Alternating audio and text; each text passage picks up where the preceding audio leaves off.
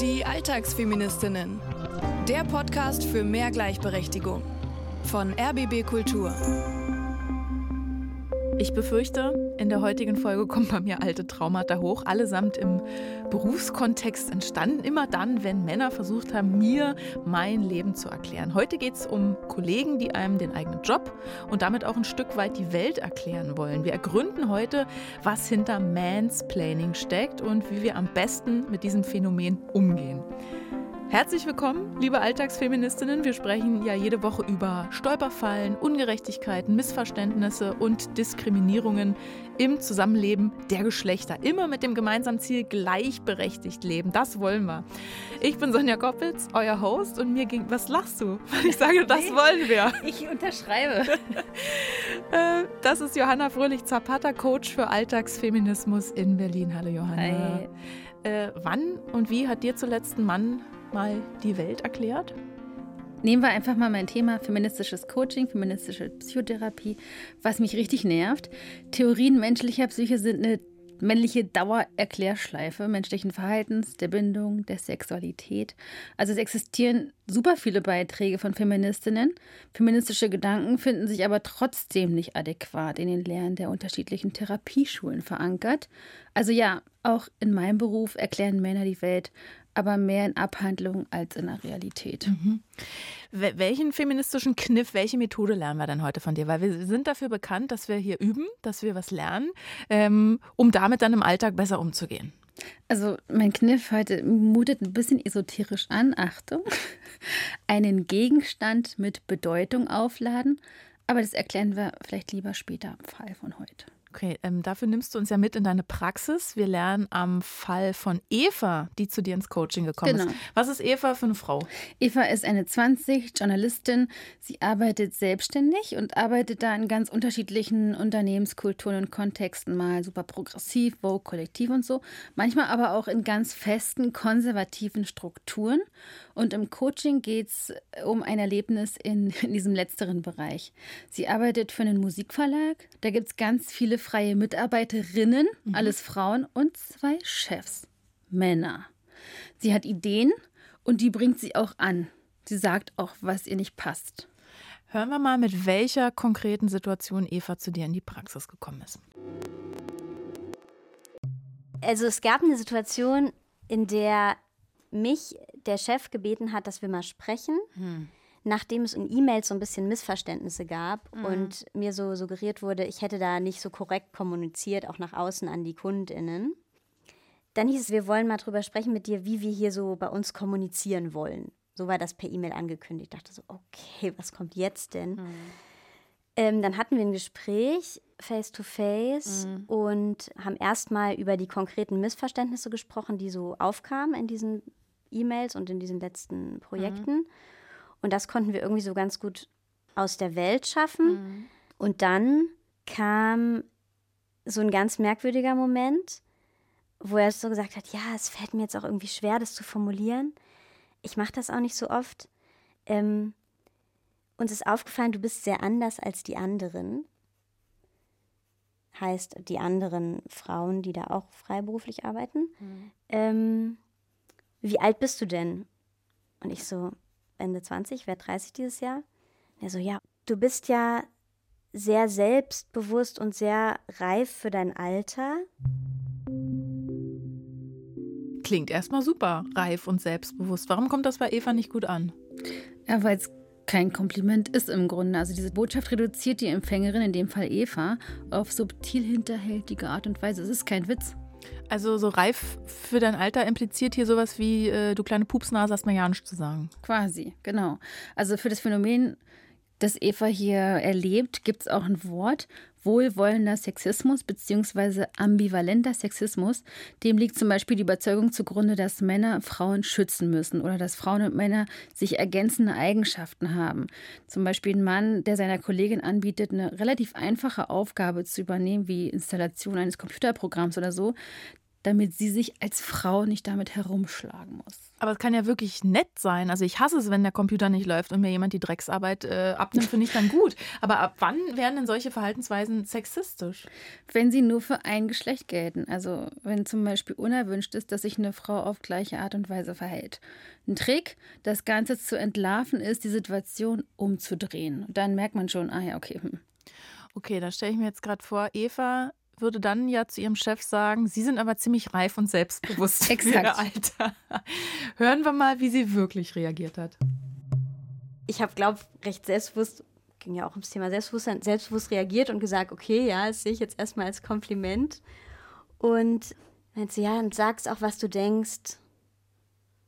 Und ich dachte halt so, ja, was soll ich damit jetzt weiter anfangen? Also ich sehe das jetzt nicht als Kritik, ich finde das eigentlich gut, ne? Und es gab dann aber auch nichts, wo er so drauf hinaus wollte. Also er hat dann auch wieder das Thema gewechselt. Mhm. Aber das war so ein kurzer Ausflug zu meiner Persönlichkeit und meinem Alter. Und dann ging es wieder um konkrete Aufgaben und sowas. Aber da dachte ich mir halt nach dem Gespräch echt noch länger so, was war das denn? Hm. Irritation ist ja oft eigentlich ein ganz guter Ausgangspunkt, finde ich. Also manchmal weiß ich ja auch noch gar nicht, was irgendwie in der Situation schief läuft. Also mir kommt in solchen Gesprächen nicht gleich das Wort benevolenter Sexismus in den Sinn. Erstmal wirkt es wie eine Kleinigkeit und ich fühle erstmal irgendwie sowas wie Unbehagen und weiß nicht wieso. Wie häufig begegnet dir dann diese Irritation in deinem Coaching? Ja, super häufig. Also es gibt auch manchmal nicht sowas wie das Anliegen für das feministische Coaching, sondern so ein generelles Unwohlsein, ein Gefühl von, äh, ist das überhaupt angemessen, was ich oft im Alltag fühle? Übertreibe ich ständig mhm. sowas? Mhm. Es sind eben einfach ganz viele kleine Situationen wie die von Eva, Erfahrungen, die im Grunde sexistisch sind, sowas wie Mikrosexismen. Vergleichbar mit diesem Konzept von Mikroaggressionen aus dem Rassismus-Kontext. Das ist natürlich noch ein ganz großes, ein anderes Thema auch. Erklär bitte nochmal langsam, was sind Mikroaggressionen? Das sind ganz subtile, alltägliche Demütigungen. Also ein typisches Beispiel. People of Color, also nicht weiße Menschen in Deutschland, kriegen oft gesagt, ach, diesen Sommer geht's wohl in die Heimat oder woher kommst du eigentlich wirklich? Oder Johanna, du liebst doch sicher die Sonne. Also ich kann auch ganz persönlich tausend Beispiele mhm. aufrufen. Mhm. Ich sehe das Problem und das, das kriegt man ja auch immer wieder mit, aber nochmal für alle zu mitschreiben, was ist daran aggressiv? Also wenn wir das jetzt mal mit diesem geht diesen Sommer in die Heimat nehmen, dann ist die Botschaft bewusst oder unbewusst, du gehörst nicht dazu. Das mhm. ist hier also nicht deine Heimat. Und inwiefern ist das jetzt übertragbar auf Evas Situation? Es hilft, dieses Unbehagen zu verstehen, weil es es so ein bisschen greifbarer macht. Also viele kleine dieser subtilen Äußerungen, für die es sich jeweils so fast lächerlich anfühlt, zu sagen, hey, Moment mal, hm. wie meinen Sie das jetzt mit meinem Alter und dem Selbstbewusstsein? Es fühlt sich lächerlich an, dafür einzustehen. Aber das macht den Umgang damit so schwierig. Es macht ohnmächtig. Und das summiert sich dann ja wahrscheinlich auch, ne? Das sind dann mal kleine Piekser und irgendwann platzt der Ballon. Und das verwirrt. Also jedenfalls ist Eva ähm, durch die Äußerung ihres Chefs erstmal überrascht und irgendwie aus dem Tritt gebracht. Vorher habe ich mir eigentlich über das Thema Alter überhaupt nie Gedanken gemacht. Ich hatte immer das Gefühl, ich mache Dinge gerade in meinem Arbeitsleben so, wie ich mich auch qualifiziert und erfahren und so fühle. Und das passt irgendwie alles. Aber ähm, dann war plötzlich dieses Thema Alter so im Raum. Wie ist das so, das Thema Alter? Kommt dir das bekannt vor, dass du in Bezug auf Alter stutzt oder jemand stutzt? Also so als ich halt eine Jugendliche war und Anfang mhm. 20 und so, wurde ich immer eher ein paar Jahre jünger geschätzt. Und dann ist mir das lange überhaupt nicht mehr begegnet, dass irgendjemand mhm. irgendwas dazu gesagt hat oder dass ich irgendwie gefragt wurde, dann ähm, habe ich mir da eigentlich überhaupt keine Gedanken mehr drüber gemacht. Hm. Mhm. Wenn wir sozusagen jetzt mal die Situation, hast du mhm. sehr gut mhm. beschrieben, wie auf dem Trichter nach oben laufen, äh, was, was ergibt sich da? Ich frage mich dann, ob andere Leute, mit denen ich jetzt arbeite, auch aufgrund meines Alters vielleicht meine Kompetenz anzweifeln. Also ob in anderen beruflichen Projekten, wo ich auftrete, auch Leute denken, ach, die ist ja eigentlich noch total jung, kann die überhaupt schon so Verantwortung tragen? Jetzt denke ich so mehr darüber nach, ah, wie werde ich denn jetzt wahrgenommen, wenn ich hier in so einem Meeting verhandle mit lauter Männern? Denken die jetzt, ach, was für ein junger Hüpfer und Huch, die will jetzt hier sowas verhandeln? Mhm. Das frage ich mich jetzt irgendwie mehr. in solchen Situationen. 1 zu 0 fürs Patriarchat. Also Eva ist ähm, jetzt bei Verhandlungen nicht mehr darauf konzentriert, tolle Aufträge an Land zu ziehen und lukrative Honorare auszuhandeln. Stattdessen denkt sie, nehmen die mich überhaupt ernst? Das ist ja total krass, dass sich das Lob von dem Kollegen so umgekehrt hat zu dieser Unsicherheit. Was passiert denn da? Genau, ja, es ist eine richtig tiefe Verunsicherung entstanden. Das ist genau dieses, äh, spinne ich jetzt, übertreibe ich jetzt, ist mit mir alles mhm. in Ordnung? Und weil es als vermeintliches Lob daherkommt, ist es unmöglich, innerlich wirklich dagegen aufzubegehren. Mhm. Generell ist ja das Alter von Frauen, muss man sagen, Thema, das zum öffentlichen Kommentieren irgendwie immer einlädt. Also zum Beispiel bei den jungen Politikerinnen wie der finnischen Premierministerin Sanna Marin. Als die 2019 mit 34 zur weltweit jüngsten Regierungschefin wurde, da musste sie immer wieder Fragen und Kommentare zu ihrem Alter beiseite wischen. Oder hier die äh, Unternehmerin Frenzi Kühne. 2017 ist sie mit 34 als jüngste Aufsichtsrätin Deutschlands in ein börsennotiertes Unternehmen gewählt worden. Bei Freenet war das. Und da hat sie eigentlich mit Fragen nach Bilanzen gerechnet, Unternehmensplänen, äh, Marketingstrategie und so weiter und so fort. Und dann ging es in Interviews äh, meist ums richtige Outfit, äh, Frisuren oder Kinder und Beruf. Warum ist das so? Ja, die ganze nervige Patriarchat-Palette, also Idealisierung von weiblicher Jugend, Reduzierung von Frauen auf Äußerliches. Das Problem ist, es wird so getan, als sei das ganz natürlich. Du bist eine Frau, du gehörst in diese Ecke. Und es gibt diese schreckliche Aussage von wegen Frauen welken, Männer reifen. Ich finde es einfach nur furchtbar falsch. Ich habe immer das Gefühl, zwischen zu jung, also Mäuschen, oder zu alt, die olle Jungfer, äh, äh, da, da gibt es nur einen ganz, ganz kurzen Zeitkorridor, in dem eine Frau ausnahmsweise mal genau das richtige Alter hat. An das ja leider offenbar auch die Kompetenz im Job gekoppelt wird, wie bei Eva. Äh, was passiert, wenn dich jemand für inkompetent hält? Wir können kurz mal so Situationen abrufen, gerade im Jobkontext. Ich glaube, das hat für mich ganz viel damit zu tun, ob mir jemand zuhört, mich ausreden lässt, meine Meinung hören will. Also es hat für mich auch viel mit Redeanteil zu tun. Ja. Und bei diesem betreffenden Unternehmen da ist es auch so, dass es da immer so Sitzungen gibt, wo ich ja. auch ultra wenig Redeanteil habe. Also wo ich fast gar nicht rede. Hm. Und da denke ich immer, wenn jemand meine Kompetenzen kennt und schätzt, dann würde ich halt auch denken, dass ich mehr Redeanteil habe, entweder durch so eine feste Rubrik, wir reden dann und dann über den und den Teil, der halt meine Zuständigkeit ist, oder halt auch, ich werde einfach gefragt.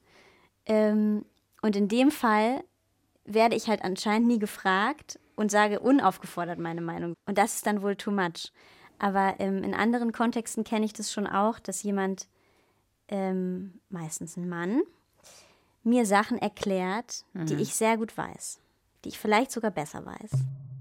Mansplaining oder auch Herklären, das ist natürlich ein echter Klassiker.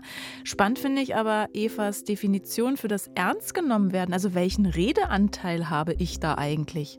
Ich habe mir im Jobkontext in Konferenzen mit nur oder überwiegend Männern angewöhnt, wirklich hart zu unterbrechen, wenn ich sonst nicht drankomme. Und ich habe die Erfahrung gemacht, dass trotzdem stur weitergeredet wird, weil das mhm. Mäuschen hat ja nichts zu sagen. Also ich habe sogar mal eine Hörerzuschrift bekommen, weil ich meinen männlichen Kollegen im Radio unterbrochen habe. Umgekehrt Umgekehrt hat er meines Wissens nie so einen Brief bekommen, obwohl unser gegenseitiges Unterbrechungskonto ziemlich ausgewogen war. Das ist aber nicht nur ein Phänomen in meiner Bubble. Die Malisa Stiftung, die hat analysiert, wer in Deutschland zum Beispiel in Nachrichtensendungen Corona erklären durfte. Nur eine von fünf befragten Fachleuten ist weiblich. Oder gucken wir uns mal den Redeanteil von weiblichen Filmcharakteren an. Datenanalysten haben 2000 Drehbücher analysiert und zeigen, schon in Disney-Filmen für Kinder sprechen meistens Männer, selbst wenn die Hauptfigur weiblich ist. Solche Statistiken haben wir im Alltag natürlich nicht. Mein Vorschlag an dieser Stelle ein geschlechtergerechtes Echtzeit-Rederadar für Videokonferenzen. Bitte programmieren. Meistens merke ich das erst im Nachhinein, wie mich sowas gestört hat. Also gerade mit männlichen Kollegen, mit denen ich sogar eine freundschaftliche Ebene habe, da fällt mir das im Gespräch gar nicht auf. Ich denke so, ach, wir haben uns ja angeregt unterhalten. Und dann merke ich aber erst danach, wenn das Gespräch vorbei ist, vielleicht so ein, zwei Stunden später, merke ich so, habe ich so ein Unwohlsein, so ein, wie so eine minimale Wut vielleicht auch in mir und denke so, hör, wo kommt die jetzt her? Hm. Und dann erst fällt mir das im Nachhinein so auf, dass ja. es wahrscheinlich daran lag. Mhm. Ja, ja wir merken gerade beide, das ist komplett altersunabhängig. Das stimmt, Diese weil das ist jetzt zum Beispiel auch ein Kollege, der genauso alt ist wie ich. Was willst du damit machen? Also bei dem einen Kollegen habe ich es sogar mal angesprochen und habe gesagt, dass ich manchmal da so ein unwohles Gefühl habe. Aber weil ich mit dem auch wirklich so eng bin, dass ich dachte, so, das ist es wert und das will ich auch thematisieren, weil ich auch weiß, dass der dafür offen ist und dass der das überhaupt nicht mit böser Absicht macht oder so. Und er hat halt gefragt, kannst du was vorschlagen, was ich anders machen kann? Mhm.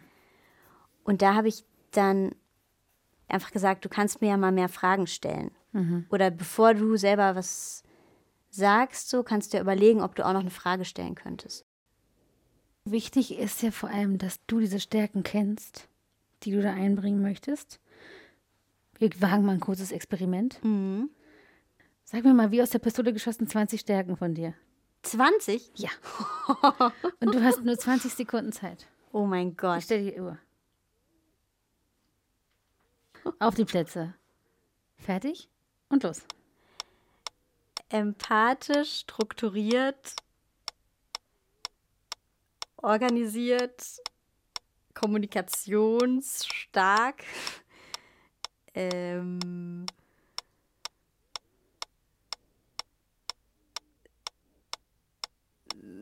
Stopp. Toll, das waren jetzt vier. Hat jemand wirklich in diesem Experiment mal 20 Sachen rausgehauen? Das ist nicht so gemeint. Ich wollte dich nur ein bisschen unter Druck setzen. Ja. Boah, ich bin so froh, dass ich das nicht machen muss. Das ist ja wie Kopfrechnen vor der Klasse. Nenn du doch mal 20 äh, Stärken in 20 Sekunden, Johanna. Also, ich bin authentisch, ausdauernd, auf jeden Fall selbstbewusst, sehr selbstbewusst. Manchmal ein bisschen witzig, hoffentlich, nahbar, kritisch.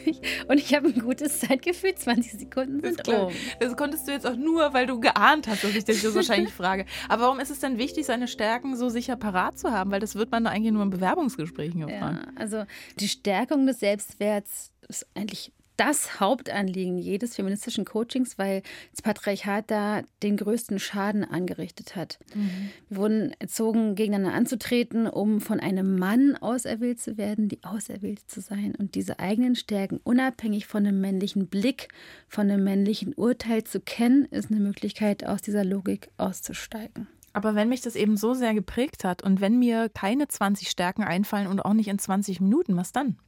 Dann kannst du vielleicht dein Umfeld befragen, fünf Menschen bitten, fünf Stärken aufzuschreiben. Mhm. Jetzt muss es aber mal vorangehen, ähm, weil Eva ist ja mit einem konkreten Problem ins Coaching gekommen. Also wie kommt sie zu Wort, wenn sie inhaltlich was zu sagen hat? Und zwar so, dass es kompetent wirkt und nicht ungefragt irgendwie nassforsch rüberkommt und sich die armen Kollegen auf den Schlips getreten fühlen.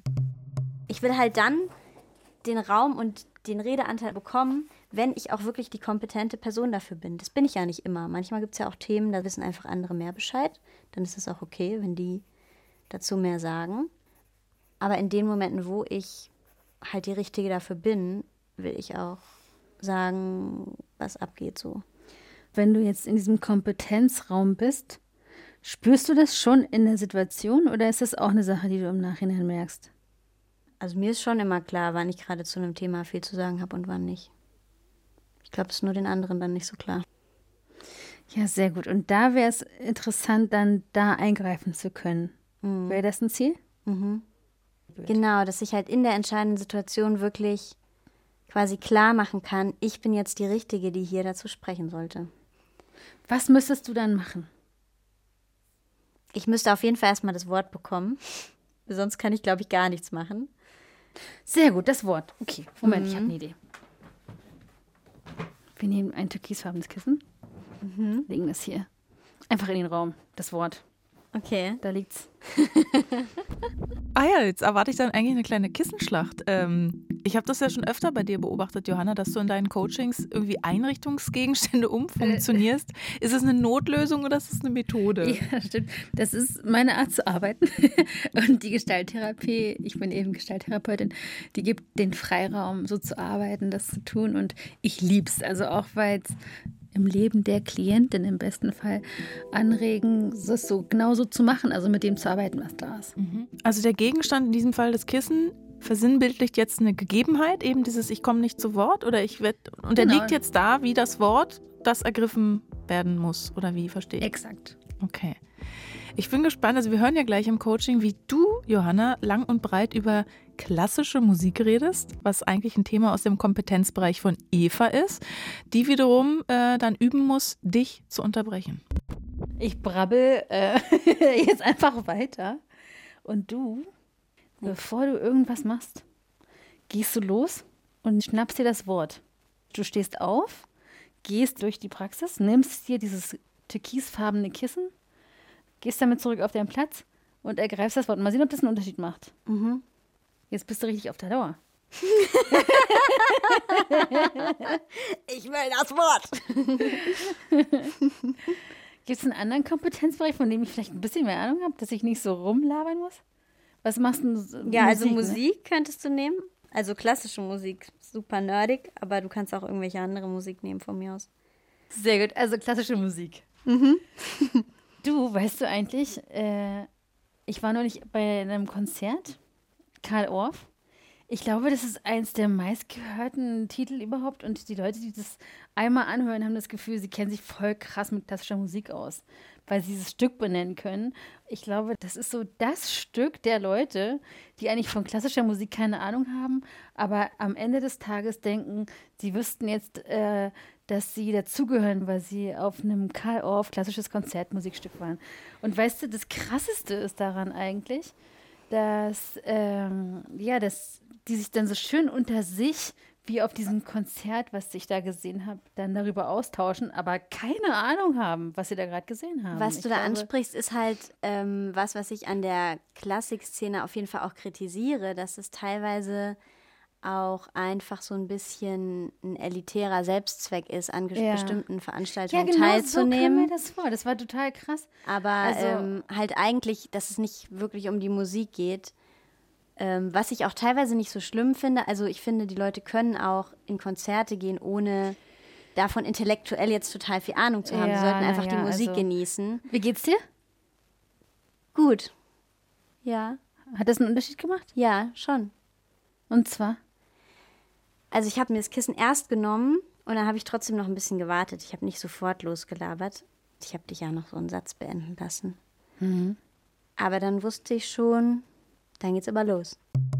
Aber dann geht's los ist ein gutes Stichwort für unseren alltagsfeministischen Taschentrick für unterwegs. Feminismus to go. Such dir einen Gegenstand, der klein ist und bei dir zum Beispiel auf dem Schreibtisch gut sichtbar platziert werden kann. Ein besonderer Stift meinetwegen. Und wenn du sprechen möchtest, in einer Konferenz zum Beispiel, ergreifst du den Gegenstand, ergreifst du das Wort. Mhm. Es gibt wie eine Botschaft an uns selbst, einen inneren Ruck, eine Berechtigung zu sprechen, ich bin dran. Diese Technik kommt aus der Redestabrunde.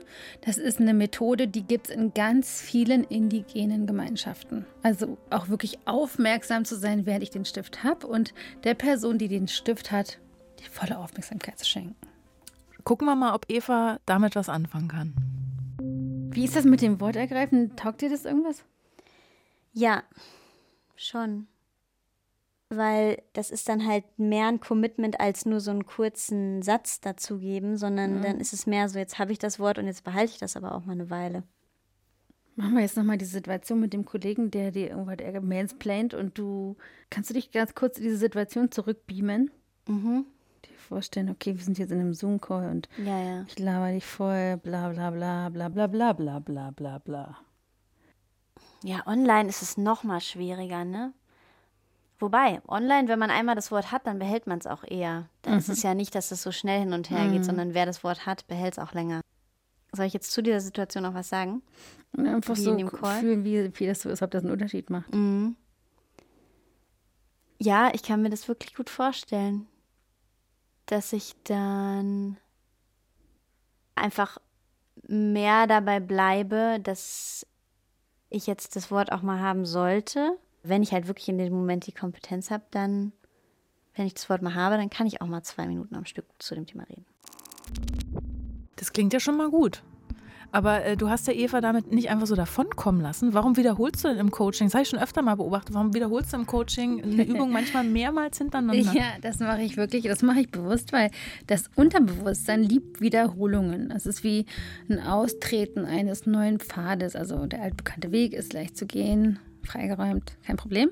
Der Trampelpfad, der gehört in einem Coaching-Prozess in der Therapie hübsch ausgetreten, sozusagen, damit er leichter zu nehmen ist, wenn es drauf ankommt. Also Übung macht die Meisterin. Exakt. Und was jetzt kommt, ist ein richtiger Härtetest, finde ich. Es geht schon in die Richtung Kissenschlacht. Mal hören, ob Eva es schafft, ihre Kompetenz in Sachen Musik auszuspielen und gleichzeitig das Wort zu behalten. Erzähl mir noch was von der Sängerin oder von der Musikerin. Mhm, die ich beauftragen will. Mhm. Willst du mir das Kissen wegschnappen? Ich werde es versuchen. Okay.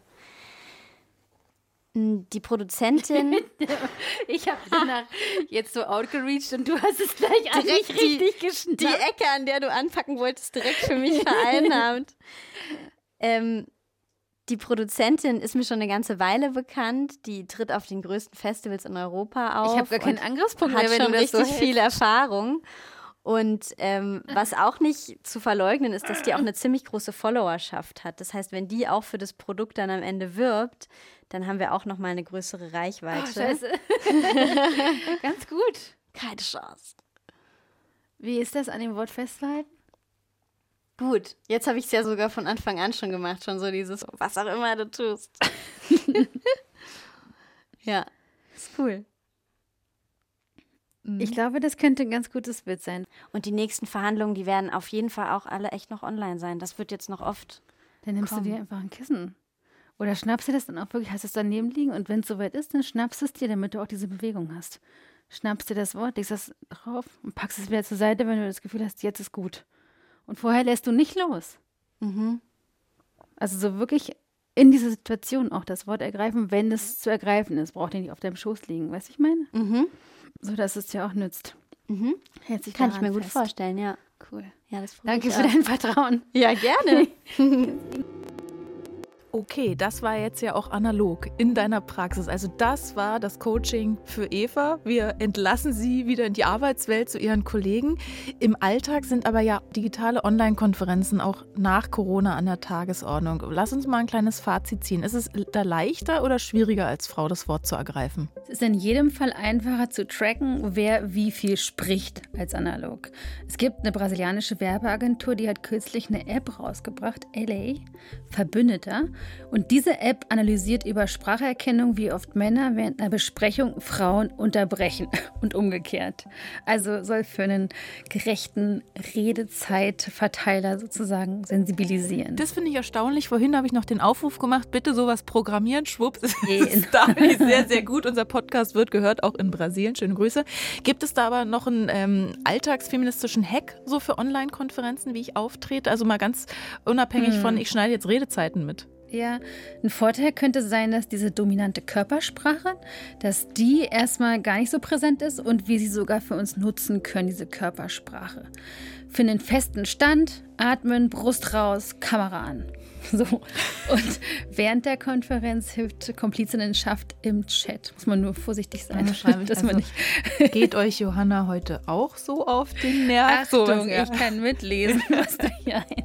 Wer hat denn eigentlich von uns beiden den höheren äh, Redeanteil? Brauchen wir so ein Redekissen? Brauchen wir einen Stab? Müssen wir mitschneiden? Das lassen wir unsere Hörerinnen entscheiden. Wir freuen uns über euer Feedback. Gut, wenn ihr mitgestoppt habt, sagt uns, wie viel Johanna geredet hat, wie viel ich. Ansonsten ähm, verlinken wir euch natürlich die Studien zum Redeanteil von Frauen und auch einen Überblick zum Thema wohlwollender bzw. ambivalenter Sexismus. Alles findet ihr in den Show Notes. Und wenn euch die Folge gefallen hat, dann abonniert diesen Podcast gerne. Das kostet euch nichts, aber so stellt ihr sicher, dass ihr keine Folge mehr verpasst. Und wir freuen uns natürlich auch über positives Feedback. Das war's für heute. Danke fürs Zuhören und dann hören wir uns nächste Woche schon wieder. Ja, ich freue mich. Bis dahin. Tschüss. Die Alltagsfeministinnen. Der Podcast für mehr Gleichberechtigung. Eine Produktion von RBB Kultur für die ARD. Mit Sonja Koppitz und Johanna Fröhlich-Zapata. Redaktion Franziska Walser und Romy Sigmüller. Sounddesign Patrick Zahn und Kevin Kastens. Aufnahme und Mischung Martin Scholz und Christine Schöniger. Alle Folgen gibt's kostenlos in der ARD Audiothek und überall, wo es Podcasts gibt.